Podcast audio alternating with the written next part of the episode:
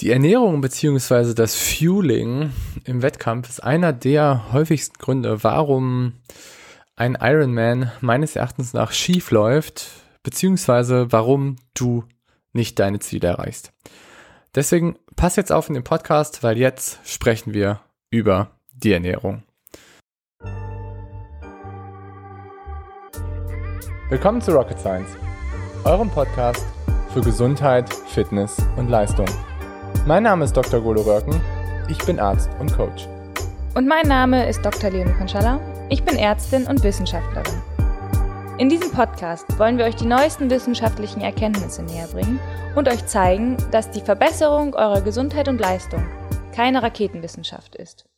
Moin Leute und willkommen. Ähm, heute ist ein super wichtiges Thema und zwar ähm, ist es etwas, was ich immer wieder merke, was sehr, sehr viele Athleten es sehr vielen Athleten sehr, sehr schwer fällt und da vielleicht auch gewisse Misconceptions da sind, also beziehungsweise falsche Vorstellungen davon da sind, wie man ähm, ja als Athlet generell seine Ernährung vielleicht aufbauen sollte und wie man aber dann auch letztendlich im Wettkampf das Ganze gut umsetzt und wie man das Ganze vor allen Dingen bei längeren Wettkämpfen gut umsetzen sollte.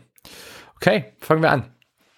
Also, vielleicht um das Ganze mal so ein bisschen noch ähm, vorwegzunehmen, ähm, würde ich das Ganze gerne so aufbauen heute, dass wir zuerst erstmal so ein bisschen über allgemeine Ernährungsdinge sprechen, die ich für mich festgestellt habe, die bei mir und bei meinen Athleten relativ gut funktionieren.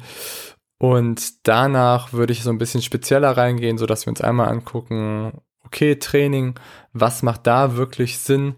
Und danach Wettkampf, ähm, welche ja, was sollten wir da irgendwie berücksichtigen? Wie sollten wir da tiefer einsteigen? Und wie sollten wir da das Ganze auch so ein bisschen aufbauen? Okay, gut. Fangen wir an mit erstmal so dem allgemeinen Ding Ernährung. Und ähm, Ernährung ist etwas, was ähm, unglaublich wichtig ist, nicht nur für euer athletisches Niveau und für das, wie gut ihr letztendlich performen könnt, sondern eure Ernährung hat mindestens einen genauso großen Einfluss auf eure Gesundheit wie eure Sportlichkeit. Die Amerikaner sagen dazu immer so, you cannot outrun your diet. Und das stimmt. Das heißt einfach nur, dass du letztendlich nicht deine Ernährung gesundheitsmäßig weglaufen kannst. Das heißt, du kannst noch so viel Sport machen, das heißt, du kannst noch so aktiv sein und du kannst noch so viele Sessions da irgendwie absolvieren. Du wirst trotzdem ziemliche Probleme kriegen mit deiner Gesundheit, wenn deine Ernährung da einfach hm, nicht gesund aufgebaut ist, beziehungsweise wenn da einfach gewisse Dinge nicht so gut funktionieren. Und ähm, ich will jetzt kein Gesundheitsapostel sein und sagen, dass sehr viele Athleten sehr schlechte Diäten haben, beziehungsweise sich sehr schlecht ernähren. Aber es fällt mir immer wieder schon sehr stark auf, dass viele Athleten generell so die Vorstellung haben, dass weil sie einfach schon sportlich aktiv sind und weil sie einfach schon vielleicht einen aktiven Lebensstil haben, sie sich letztendlich um das Thema Ernährung nicht so doll kümmern müssen. Und das fällt mir gerade auch auf bei vielen Athleten, die komischerweise immer auf der olympischen Distanz unterwegs sind. Nein, aber die eher so auf kürzeren Distanzen unterwegs sind und die eher vielleicht auch bei kürzeren Ausdauer-Events am Start sind. Weil meistens backslash das dann ganz schön übel, wenn man dann eben auf die Langdistanz geht und wenn man dann eben auch auf längere Distanzen unterwegs ist, wo letztendlich auch so die Magen-Darm-Gesundheit einen ganz, ganz, ganz, ganz großen Einfluss darauf nimmt, wie gut du letztendlich performen kannst.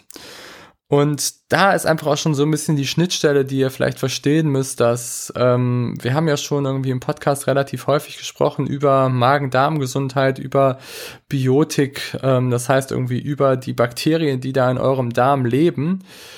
Und letztendlich ist das etwas, was rennentscheidend sein kann ähm, bei längeren Triathlon-Distanzen, weil letztendlich natürlich irgendwie diese Darmgesundheit und dass ihr einfach gut Stoffe aufnehmen könnt in eurem Darm, in eurem Magen-Darmsystem ähm, einfach super wichtig wird, wenn man eben auf die längeren Distanzen kommt. Und deswegen auch hier nochmal, vielleicht um das vorwegzunehmen, ähm, weil ich auch heute wieder ähm, ein Gespräch hatte mit einem Athleten, der einen ganz klaren Unterschied gezogen hat zwischen seiner Gesundheit auf der einen Seite und seiner Leistungsfähigkeit auf der anderen Seite. Letztendlich war sein O-Ton dann eher so nach dem Motto, dass ähm, man, wenn man wieder richtig ins Training einsteigen will und wenn man dann quasi seine Leistungsfähigkeit aufbauen möchte, dass er dann einfach Angst hat, seine Gesundheit damit zu gefährden. Und ich erlebe das immer wieder, dass sehr, sehr viel auch unterschieden wird zwischen der Gesundheit auf der einen Seite und der Leistungsfähigkeit auf der anderen Seite. Und ich kann euch aus meiner eigenen Erfahrung, wo ich vielleicht gleich nochmal so ein bisschen zu sprechen komme, aber auch vor allen Dingen aus der, aus dem Coaching eben mit Athleten, kann ich euch einfach versichern, dass ihr letztendlich nur wirklich leistungsfähig werdet und das Ganze richtig gut aufbaut, wenn ihr auch sehr, sehr gesund seid. Deswegen zieht da keine Linien zwischen eurer Gesundheit und eurer Leistungsfähigkeit, sondern es ist letztendlich ein und dasselbe. Und wenn man sich da vielleicht auch nochmal so die erfolgreichsten Sportler anguckt, auch im Triathlon-Bereich und aber auch gerade auch bei längeren Ausdauer-Events, dann fällt einem auch auf, dass besonders die Jungs, die sehr lange dabei sind, die vielleicht jetzt auch schon so auf die 40 gehen, dass die meisten von denen ein sehr solides Gesundheitsniveau aufweisen und sehr, sehr genau darauf achten, dass sie eben einfach gesund bleiben. Und ja, also lange Rede, kurzer Sinn. Ähm, eure Darmgesundheit und letztendlich, dass ihr euch gesund ernährt und dass ihr generell eine gesunde Ernährung in eurem Leben realisiert, hat gerade langfristig betrachtet einen unglaublich starken Effekt auf eure Performance, eure, eure, auf eure Wettkampfperformance und auf eure Leistungsfähigkeit per se. Und da fangen wir doch einfach mal an mit ähm, einem sehr komplizierten Thema, worüber wir auch schon relativ viel, sage ich mal, gesprochen haben in dem Podcast, aber einfach so nochmal über das Thema Kohlenhydrate, weil das bei sehr vielen Athleten zu ja, Verwirrungen vielleicht auch führt und sehr oft auch missverständlich ähm, aufgefasst wird. Und Kohlenhydrate sind natürlich etwas, was unglaublich gut ist und unglaublich gute Energie Träger sind, gerade für intensivere Belastungen, worüber wir gleich einfach nochmal sprechen, wenn wir uns Richtung Fueling bewegen, also Richtung der Aufnahme von Energie vor, in und nach Trainingssessions oder im Wettkampf. Kohlenhydrate sind aber nicht Kohlenhydrate.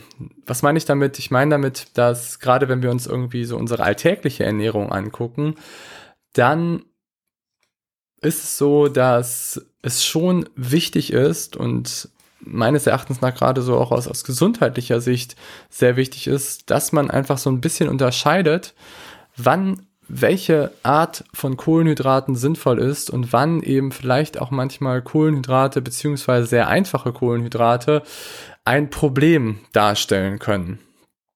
Und ähm, ich gebe euch mal ein Beispiel, weil ich glaube, dass es so einfacher, wenn man das Ganze so ein bisschen so versteht. Weil ich will jetzt auch nicht als Low Carb Apostel dargestellt werden oder als jemand, der Kohlenhydrate so verteufelt. Das tue ich nicht.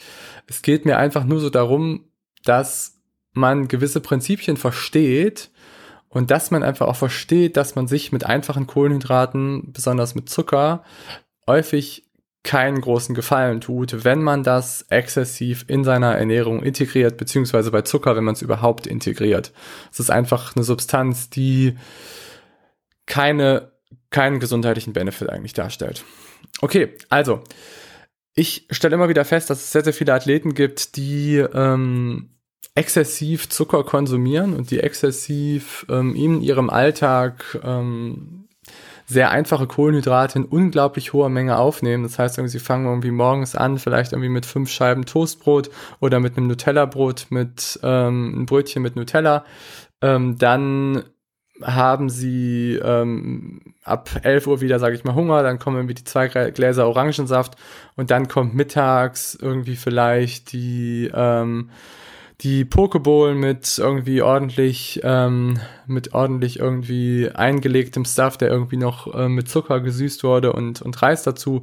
Und dann gibt's vielleicht noch mal zwei Gläser Orangensaft wieder und abends ähm, dann die Pasta mit, ähm, mit Garnelen dazu. Und man hat irgendwie am Tag vielleicht eine 45 Minuten Trainingseinheit gemacht. Das Problem dabei ist, wenn man so ein Vorgehen hat und das auch vor allen Dingen über einen längeren Zeitraum macht, dann überlädt man seinen ganzen Körper und seine Zellen vor allen Dingen mit, mit Kohlenhydraten. Und zwar vor allen Dingen dann auch so mit relativ einfachen Kohlenhydraten. Und einfache Kohlenhydrate haben den Nachteil, dass sie einfach, gerade wenn man sie relativ stark aufnimmt, dass sie dazu führen, dass unser Blutzuckerspiegel Spiegel relativ stark dabei ansteigt und dass wir auch eine definierte, eine definierte Speicherkapazität in unserem Körper haben, die besser nicht überschritten werden sollte. Das heißt irgendwie unser, unsere Muskulatur und unsere Leber hat einfach einen bestimmten Bereich beziehungsweise einen bestimmten Speicherkapazität von Kohlenhydraten und diese Speicherkapazität von Kohlenhydraten ist definiert und ist endlich.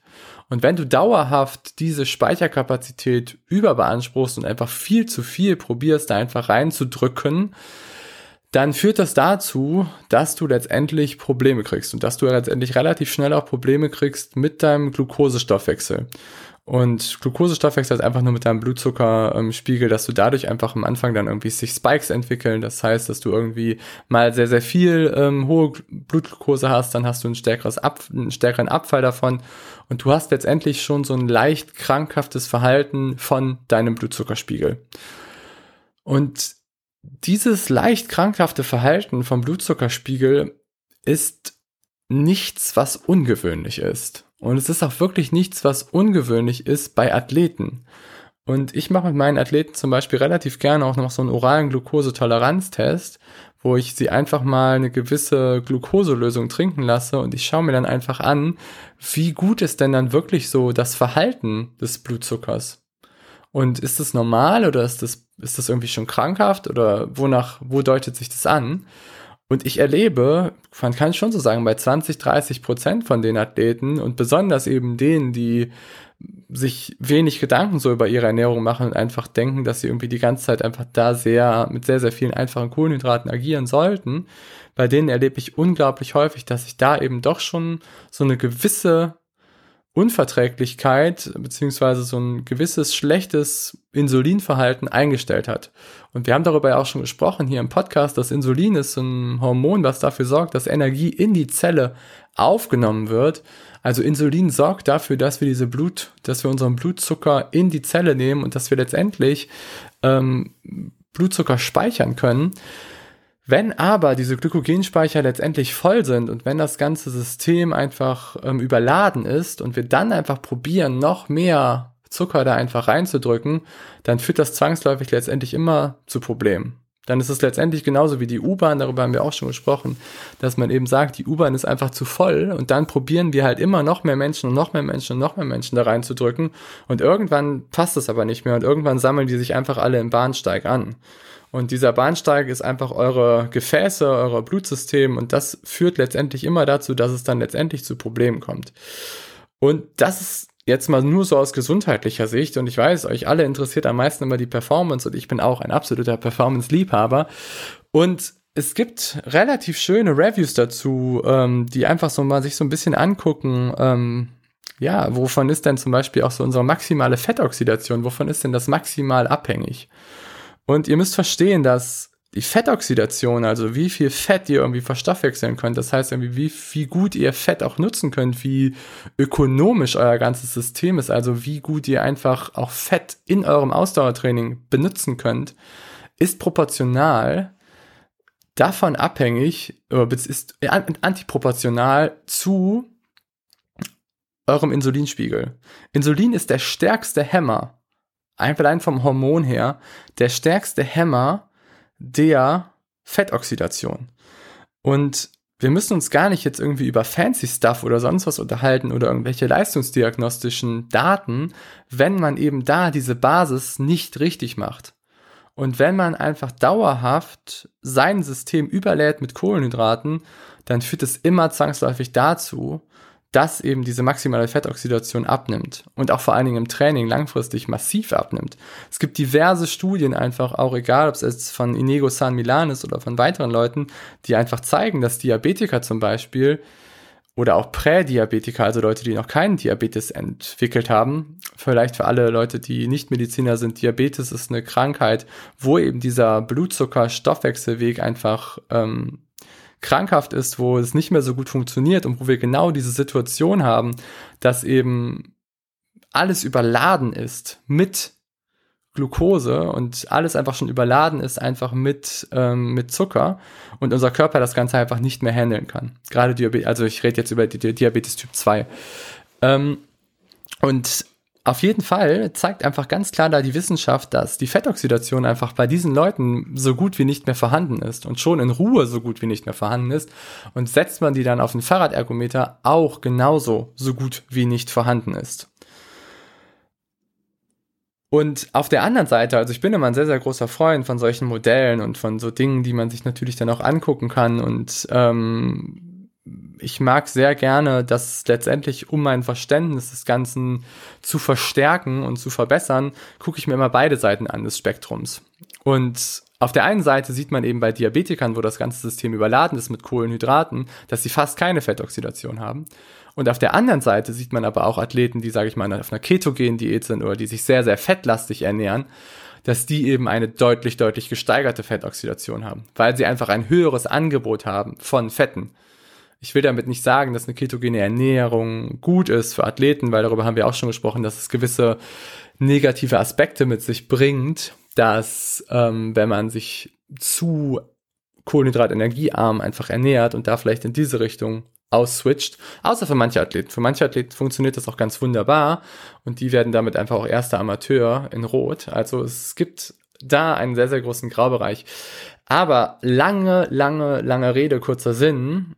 Die meisten Athleten haben oder viele Athleten haben ein Problem damit, dass sie einfach zu viele einfache Kohlenhydrate in ihrem Alltag essen und nicht genug darauf achten, dass sie in ihrer Ernährung darauf achten, das Ganze einfach gesund zu handhaben.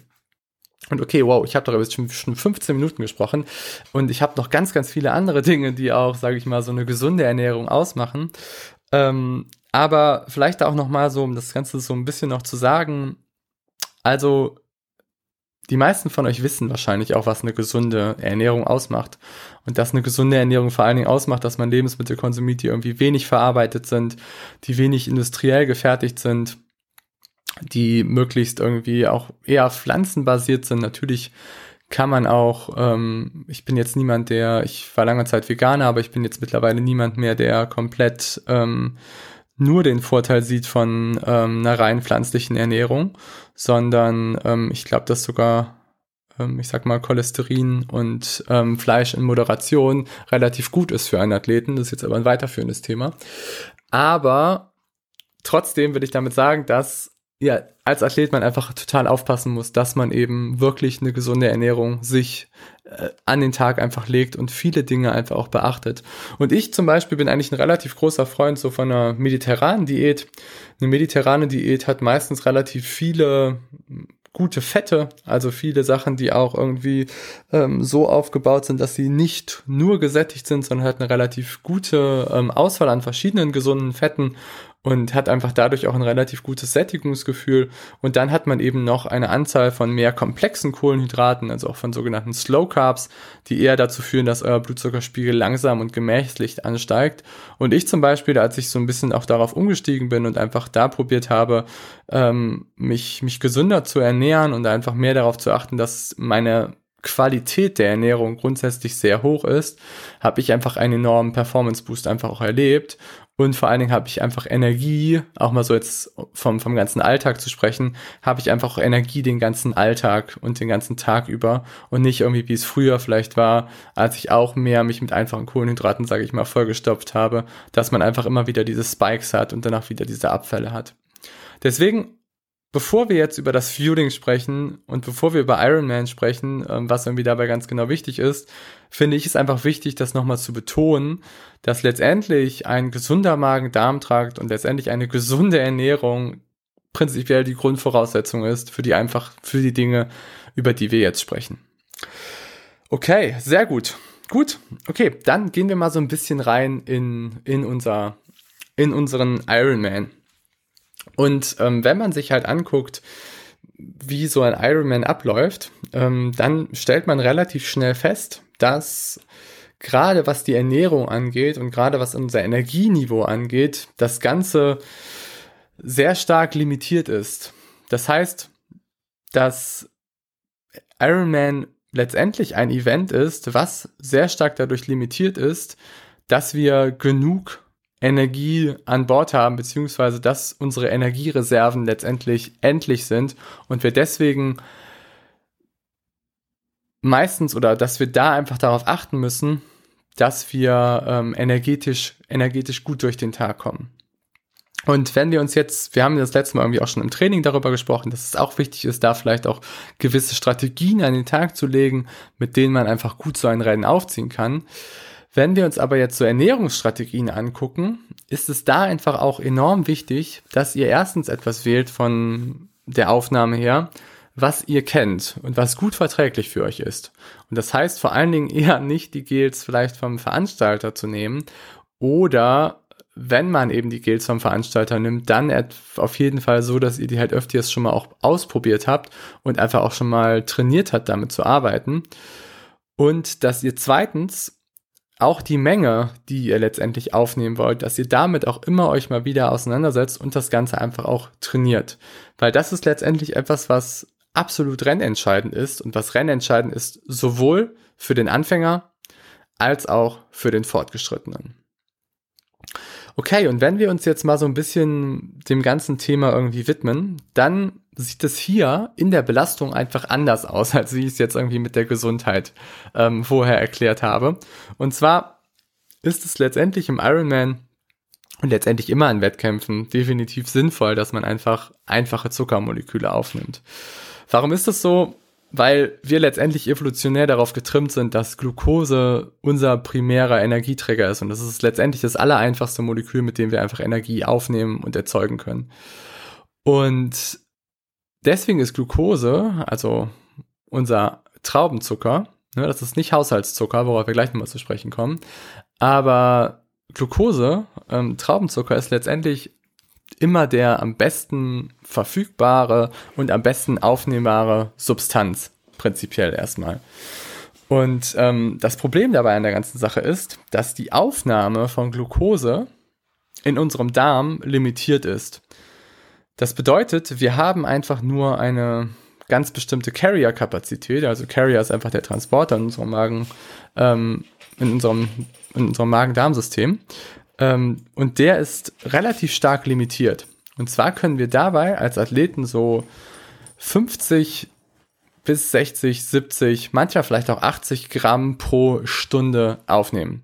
Es gibt ja auch mehrere Studien zu, gerade von Jeukendrup, der dazu geforscht hat. Und da hat sich einfach auch gezeigt, dass man im Durchschnitt, glaube ich, waren es 60 Gramm pro Minute bei den Probanden. Das heißt, man kann ungefähr diese 60 Gramm, das heißt, man kann ein Gramm pro Minute ungefähr aufnehmen, beziehungsweise 60 Gramm eben pro Stunde. Ich hoffe, ich habe eben nicht pro Minute gesagt, das wäre ein bisschen sehr viel. Also 60 Gramm pro Stunde.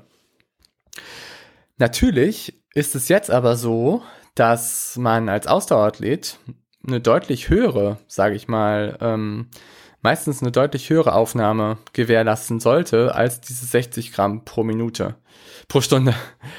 Ähm, es gibt da natürlich auch Ausnahmen, also jetzt Leute, die vielleicht, wie gesagt, schon sehr gut fettoxidiert sind, die auch sehr gut schon angepasst sind an gewisse Intensitäten und die den Wettkampf vielleicht auch da in einer niedrigen Intensität bestreiten, für die kann es auch sinnvoll sein, dass man einfach sagt, ich bleibe nur bei Glucose, nimm irgendwie mein Maltodextrin. Maltodextrin ist ein Polymer nur aus Glucosemolekülen.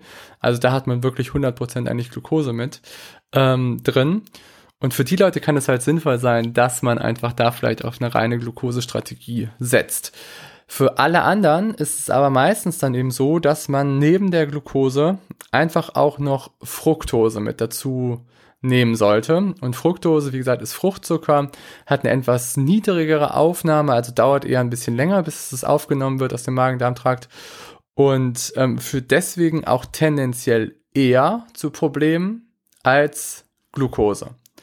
Also nochmal, Fructose hat eine etwas längere Verweilzeit im Magen-Darm-Trakt, dauert ein bisschen länger, bis es aufgenommen wird und führt tendenziell eher zu Problemen als Glucose. Das heißt, irgendwie, wenn viele Athleten vielleicht auch gerade Unmengen an Bananen konsumieren im, im Rennen und damit eher Probleme haben, wobei Banane hat auch relativ viel Stärke, aber gut, hat auch relativ viel Fructose, glaube ich, ähm, dann kann es sehr, sehr gut auch daran liegen, dass man vielleicht auch hier mit der, ähm, mit der Fructose nicht ganz so gut zurechtkommt. Und das andere ist, was auch relativ viel ähm, Fructose hat, ist unser sogenannter Haushaltszucker. Unsere ähm, Saccharose ist ähm, letztendlich ein Zucker, der aus zwei Molekülen besteht, und zwar einerseits einem Glucose, einem Glukosemolekül und daneben ist immer ein Fructosemolekül. Und damit haben wir den Zweifachzucker und unseren Haushaltszucker. Das heißt, wenn ihr irgendwie ganz normalen Haushaltszucker nimmt, dann habt ihr darin einfach auch schon einen gewissen Anteil auch schon an Glucose, Fructose. Sodass man das auch vielleicht manchmal im Rennen, wenn man sich Sachen vielleicht auch selber mixen sollte, kann, was ich auch durchaus mal empfehlen würde, ähm, kann man damit auch eben nochmal so ein bisschen, bisschen rumexperimentieren. Aber wie gesagt, nochmal, also wir sind jetzt irgendwie im Bereich vom Wettkampf und möchten da irgendwie so unsere 60, 70, 80, 90, vielleicht 100 Gramm Kohlenhydrate pro Stunde aufnehmen. Und dann würde man einfach sagen, okay, pass auf, wir machen irgendwie 50, 60 Gramm Glucose und addieren dem Ganzen dann nochmal 20, 30 Gramm Fructose. Wichtig dabei ist wieder, dass du das einfach im Training ähm, ja trainierst und ähm, man sagt da auch so train your gut. Das heißt einfach, dass du deinen Magen-Darmtrakt ähm, da einfach ähm, trainieren solltest, so eine hohe Menge, sage ich mal, auch an Kohlenhydraten zu realisieren und das einfach damit auch aufzunehmen. Und ähm, das ist einfach essentiell wichtig, dass du das einfach auch im Training immer mal wieder einbaust und gerade so, wenn es dann eben auf das Rennen geht, dass du da einfach auch mal genau mit der Menge, mit der du im Rennen arbeiten möchtest, dass du das einfach auch kontinuierlich dann mal so einbaust. Und dann kann es auch durchaus sein, dass du vielleicht auch mal mit 60 oder sogar 70 Gramm Glucose pro Stunde gut zurechtkommst und dann einfach nochmal so 20, 30 Gramm Fructose da addierst. Was hingegen keine gute Strategie ist und was ich auch häufiger mal erlebe, ist, dass Leute ähm, Rennberichte hören von irgendwie Profis, die vielleicht 110, 120 Gramm Kohlenhydrate pro Stunde aufnehmen, die das aber als Profis natürlich irgendwie hoffentlich auch häufig mal trainiert haben in Sessions und dann man einfach als Amateur probiert, das Ganze direkt so zu realisieren. Und was dann einfach meistens passiert, ist, dass dann definitiv Magen-Darm-Probleme aufkommen, weil man es einfach nicht gewohnt ist, so hohe Mengen einfach an ja, Glucose-Fructose-Mischung da einfach aufzunehmen. Aber nochmal im Rennen, gerade so beim Ironman eben und da auf der, auf der Rad, in, ähm, im Radpart, macht es sehr, sehr viel Sinn, dass man da irgendwie mit diesen 50, 60, 70 Gramm Kohlenhydraten pro Stunde da einfach agiert und dann sich so ein bisschen an die Glucose, Fructose Dinge ranwagt. Wie gesagt, Maltodextrin ist zum Beispiel ein Polymer nur aus Glucose, ist nicht ganz so süß, deswegen kann man das relativ gut mixen, kriegt man auch in jeder Apotheke. Und dann kann man einfach da nochmal so ein bisschen vielleicht mit Fructose auch ähm, probieren. Oder man nimmt sich einfach auch einen guten Hersteller, der irgendwie ähm, mehr natürliche Sachen vielleicht auch benutzt und dann kann man damit auch natürlich sehr gut das Ganze auch so mal ausprobieren.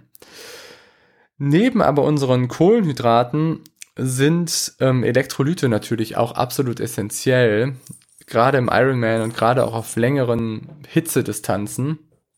Und da kann ich auch nur noch mal sagen, dass ähm, gerade Natrium da einfach auch noch mal eine ganz, ganz essentielle Rolle spielt so dass ich ähm, jedem empfehlen würde, sich so ein bisschen damit auseinanderzusetzen, wie viel, ähm, wie heiß das Rennen ist und wie viel letztendlich Salz und Natrium man einfach da nochmal zunehmen sollte und soll. Das würde ich dir, würde ich auch einfach auch empfehlen, das so ein bisschen danach auch abhängig zu machen. Natürlich auch irgendwie, ähm, wie, ähm, wie viel Salz du einfach auch in deinem Schweiß verlierst aber auch davon abhängig machen, sage ich mal, wie, wie heiß das Rennen ist und wie viel du da aufnehmen, aufnehmen solltest. Was da auf jeden Fall auch aus gesundheitlicher Sicht ein sehr, sehr großer Kardinalfehler sein kann, ist, dass man einfach nur Wasser trinkt und keine isotonischen Getränke aufnimmt und dann letztendlich in den Zustand kommt, wo man zu viel Salz verliert und wo man letztendlich irgendwann sogar zu viel Salz verliert ähm, in seinem in seinem ähm, in seinem Gehirn und das kann einfach dazu führen, dass dann unser Gehirn ähm, Wasser aufnimmt, was man dann so als Hirnödem bezeichnet und das kann sogar lebensbedrohliche Situationen hervorrufen und da sterben auch sogar jedes Jahr gerade bei Hitzerennen gar nicht mal so wenig Sportler dran. Deswegen da auch nochmal so mein Appell an dich. Denk neben den, ähm, neben der Energiebereitstellung bitte, bitte, bitte auch immer an irgendwie Natrium, an Elektrolyte im Rennen. Ich finde gerade in Europa ist das Thema so ein bisschen stiefmütterlich behandelt. Ich finde, da machen die Amerikaner und die Australier das irgendwie schon deutlich besser und achten da halt wirklich auch so daran. Und das ist gerade bei Hitzerennen einfach essentiell wichtig, dass du einfach da auch wirklich genug Elektrolyte aufnimmst. Okay, gut. Dann kommen wir als letztes noch, sage ich mal, ähm, so zu dem Punkt Training. Und da unterscheide ich ehrlich gesagt immer so zwischen zwei Dingen. Auch wiederum, ich entscheide irgendwie einerseits zwischen so Schlüsseltraining-Sessions, die, ähm, die man absolviert und die vielleicht dann auch Richtung Ironman eben einfach gehen.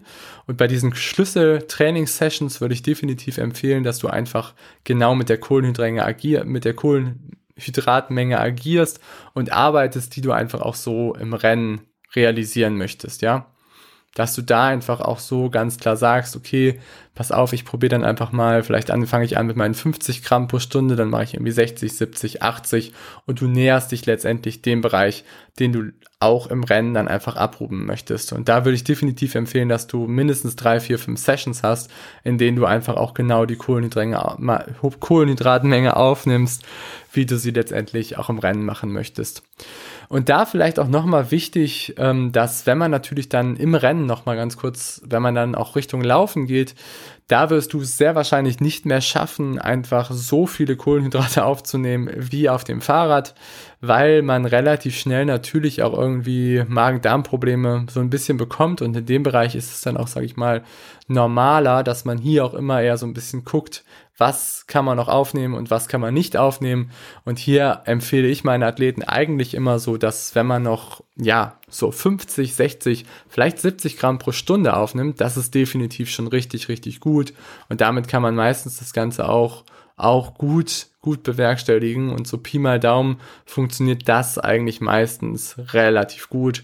Und dann meistens so in der letzten Stunde eben vom Ironman schafft man es dann vielleicht nochmal irgendwie, ja, vielleicht noch irgendwie 50 Gramm aufzunehmen. Und da wiederum auch, es ist auch gar nicht so eine schlechte Idee, dass man sich die Sachen da auch vielleicht mal so ein bisschen selber mixt und vielleicht auch mal so ein bisschen kleine Fläschchen mitnimmt, ähm, wo man einfach seine eigenen Sachen dabei hat. hat. Vielleicht haben die einen oder anderen das auch beim Ironman Hamburg gesehen, dass ähm, zum Beispiel Lars da auch ähm, seine eigene kleine Trinkflasche dabei hatte und ähm, ich weiß gar nicht, ich glaube, Stefan hatte auch seine eigene kleine Trinkflasche dabei. Und generell finde ich es ehrlich gesagt immer auch in meinen eigenen Rennen und auch bei meinen Athleten relativ gut, wenn man seine eigenen Produkte benutzt, weil man da einfach weiß, was man hat und man letztendlich nicht nur davon abhängig ist von Sachen, die man vielleicht nicht kennt und von Dingen, die einfach da auch vielleicht so an der Wettkampfstrecke gereicht werden. Okay, Gut, dann, wie gesagt, gehen wir noch einmal ganz kurz auch so aufs Training zu sprechen. Und da, wie gesagt, bei Trainingsschlüsseleinheiten würde ich es definitiv empfehlen, dass man da eher ähm, Sachen benutzt, die die ähm, oder beziehungsweise bei Schlüsseleinheiten, dass man eher die Menge benutzt, wie man sie einfach auch so im Wettkampf, Wettkampf absolvieren möchte. Und da vielleicht nochmal auch so eine kleine, kleine Story, sage ich mal so, von mir. Und zwar, ähm, ich habe mich auch relativ lange mit so dem Thema ähm, Wettkampfernährung und Wettkampfverpflegung nicht so wirklich, wirklich doll beschäftigt, würde ich sagen. Und ich habe letztendlich früher immer auch die Sachen so benutzt, die, die ich vom Hersteller einfach so bekommen habe und habe einfach so probiert, irgendwie meine drei Gels pro Stunde aufzunehmen. Und ähm, letztendlich hat das aber dazu geführt, dass ich erstens häufiger auch Magen-Darm-Probleme so bekommen habe beim Rennen. Und zweitens hat es auch mehr dazu geführt, dass ich letztendlich energetisch vermutlich auch nicht so viel aufnehmen konnte und auch nicht so wirklich viel darüber nachgedacht habe, habe, wie wichtig das ganze Thema ist. Also es war nicht so wirklich in meinem Bewusstsein. Und nachdem ich es einfach da umgestellt habe, habe ich einfach gerade bemerkt, dass ich so beim Laufen eben nach zwei, drei Stunden einfach nochmal deutlich mehr Energiereserven hatte und eben nicht nach zehn Kilometern ähm, bei der Laufstrecke eigentlich schon dann war. Also das ist was, was ich auch immer wieder erlebe, dass gerade viele Athleten ähm, beim Laufen dann einfach auch eingehen und dieses Eingehen beim Laufen hat häufig damit zu tun, dass einfach bei der Ernährung im Vorhinein einfach schon viel, viel, viel, viel falsch gelaufen ist und vielleicht auch bei der Pacing-Strategie einiges falsch gelaufen ist. Guckt euch da auch nochmal vielleicht das letzte Video an, den ersten Teil, wo wir einfach über, über die Trainingsstrategien gesprochen haben. Okay, und dann vielleicht noch so als letztes noch so ein bisschen Input zu, zu generell Verpflegung auch im Training und da, wie gesagt, zwei unterschiedliche Strategien. Einerseits entweder Schlüsseleinheiten, da die Menge aufnehmen, die es auch so im Wettkampf erfordert. Und bei, bei einfacheren Trainingssessions macht es durchaus Sinn, auch auf Dinge zurückzugreifen, die auch natürlich sind. Also das heißt, ihr müsst bei den einfachen Trainingssessions nicht euch nur mit Gels, mit ähm, vorgemixtem ISO oder ähm, ja auch auch irgendwie ähm, gewissen Bars irgendwie eindecken, sondern da kann man auch genauso gut irgendwie Sachen nehmen, die irgendwie in der Mutter Natur vorkommen und die man sich selber gebaut hat. Und die Sachen klappen meistens sogar viel, viel, viel, viel besser als ähm, ja die meisten, sage ich mal, industriell gefertigten Produkte. Es gibt definitiv da auch Ausnahmen und es gibt definitiv mittlerweile auch wirklich echt, echt gute ähm, gute Hersteller, die einfach auch genau darauf einfach Wert legen, dass sie einfach mehr natürliche Zutaten benutzen und dass sie keine Frankenstein-Nahrung produzieren. Aber es gibt auch immer noch genug Athleten, die einfach da auch bei den einfachsten Trainingseinheiten sich da einfach auch schon richtig stark mit, ähm, mit Gels und mit irgendwie, ähm, ja, sehr, sehr vielen Bars einfach auch eindecken und das muss meistens einfach gar nicht sein. Ich weiß, viele von meinen Athleten zum Beispiel fahren auch mit Datteln oder ähm, mit, wie gesagt, irgendwie selbstgemachten Müsli-Bars. Das geht total gut und es ist letztendlich sogar auch ähm, einfacher und, und günstiger, muss ich sagen. Und die Sachen halt, du weißt halt einfach, dass du es letztendlich, letztendlich selber gemacht hast. Und da, gerade wenn man lockere Einheiten macht, empfehle ich es zum Beispiel auch eher, dass man natürlich irgendwie auch eine feste Ernährungsstrategie da auch durchaus bevorzugt. Und wenn es einfach, sage ich mal, ein bisschen intensiver wird, dann kann man auch eher auf flüssigere Sachen zurückgreifen und dann kann man auch eher wieder Richtung der einfacheren Kohlenhydrate gehen. Wenn man eher längere Einheiten macht, kann man da auch eher Sachen bevorzugen, die einfach fest sind und die einfach vielleicht ähm, eher eine längere Magenverweildauer haben. Also generell längere Sachen, ähm, generell festere Kohlenhydrate und generell Bars oder sonst was haben einfach eine längere Magenverweildauer. Das heißt, die Energie wird eher langsamer abgegeben. Das kann Vorteile haben, das kann auch Nachteile haben. Gerade jetzt bei hochintensiven Rennen hat das meistens eher Nachteile. Bei längeren Rennen oder zum Beispiel auch beim Ironman kenne ich auch diverse Athleten, die zum Beispiel auch am Anfang durchaus auch mal zwei Riegel noch konsumieren, weil sie einfach genau diese längere Magenverweildauer haben und damit auch sehr, sehr, sehr, sehr positiv fahren. Sodass man auch nicht da per se sagen kann, dass eine flüssige Ernährungsstrategie grundsätzlich immer sinnvoll ist und dass es grundsätzlich immer besser ist, das Ganze so zu handhaben. Vielleicht da noch einen kleinen Einwurf auch so zu High-Intensity-Sessions. Und zwar, da hab, ähm, haben wir einfach im Coaching jetzt auch, oder ich habe ich im Coaching auch einen kleinen Unterschied, sage ich mal, eingebaut, dass ich mittlerweile meinen Athleten schon empfehle, ähm, bei High-Intensity-Sessions, die auch von Anfang an so ein bisschen auch mitzufühlen.